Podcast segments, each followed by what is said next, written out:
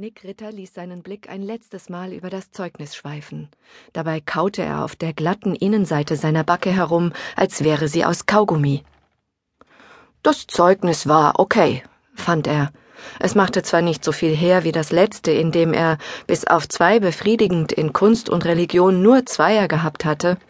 Diesmal war es umgekehrt.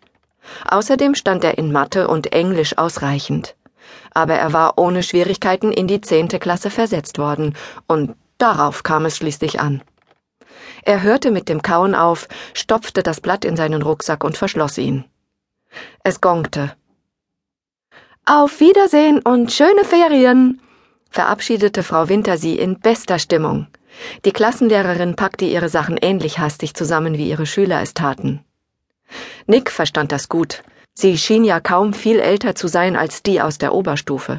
Wenn Frau Winter als Pausenaufsicht über den Schulhof schlenderte, konnte man sie leicht mit einer Schülerin verwechseln. Ihm, Nick, war das schon einmal passiert. Er hatte Frau Winter einen freundschaftlichen Rempler verpasst, weil er glaubte, sie wäre Katharina. Zum Glück war Frau Winter nicht verärgert gewesen. Sie lachte lediglich über sein verdutztes Gesicht.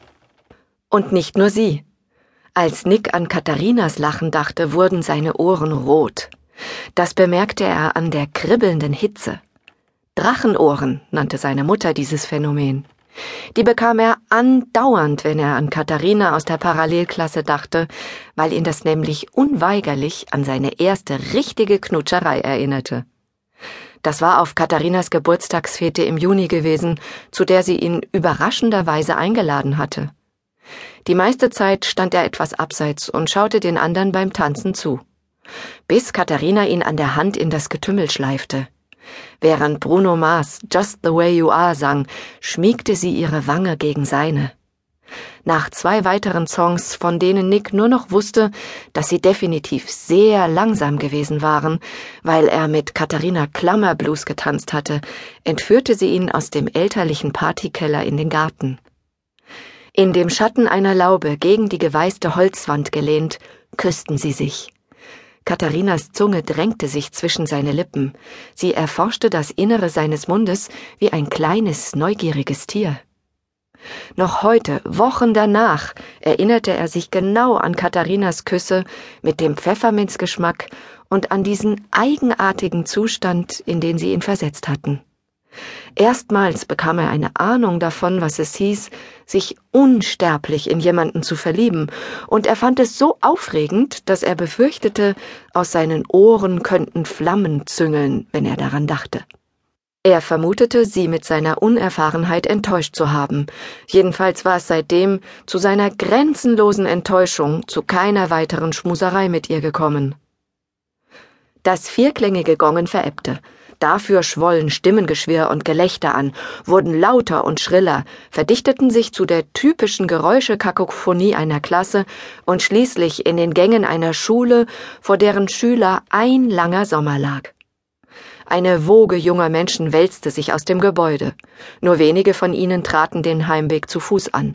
Ein Teil strebte in Richtung Bushaltestelle, ein weiterer zu wartenden Autos oder wie Nick, Lukas und Marvin zu den Fahrradständern. Endlich Ferien. Marvin grinste. Wir fliegen heute Nacht nach Mallorca. Drei Wochen. Und wir in die Türkei, sagte Lukas. Er war Nicks bester Freund und Stürmer beim SUS Grüne Halde, in dem Nick als Verteidiger spielte. Naja, vielleicht schießt du danach ja wieder mal ein paar Tore für uns, Luki, frotzelte Marvin, der Torwart ihres Vereins. Wär echt nicht schlecht, Alter. Sollen das heißen? Lukas ging zu Marvin hinüber, der in gebeugter Haltung an seinem Fahrradschloss hantierte. Bin ich etwa der einzige Spieler in der Mannschaft oder wie? Quatsch, Mann. Aber in letzter Zeit hast du einiges verkackt und wir haben ewig verloren.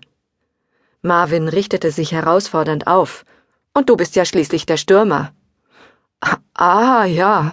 Tja, scheiße, dass wir keinen Torwart haben, der besser hält. Sag ihm, er soll sein Maul nicht so weit aufreißen, Nick. Aber Nick hatte bei dem üblichen Gezänk seiner Freunde bereits abgeschaltet. Er erging sich in einem Tagtraum, in dem er als Stürmer der deutschen Nationalmannschaft, in seinen Träumereien war er stets Stürmer, nicht Verteidiger, unaufhaltsam über das Grün fegte. Ja, fegte. Es ist ein Finalspiel in der Weltmeisterschaft.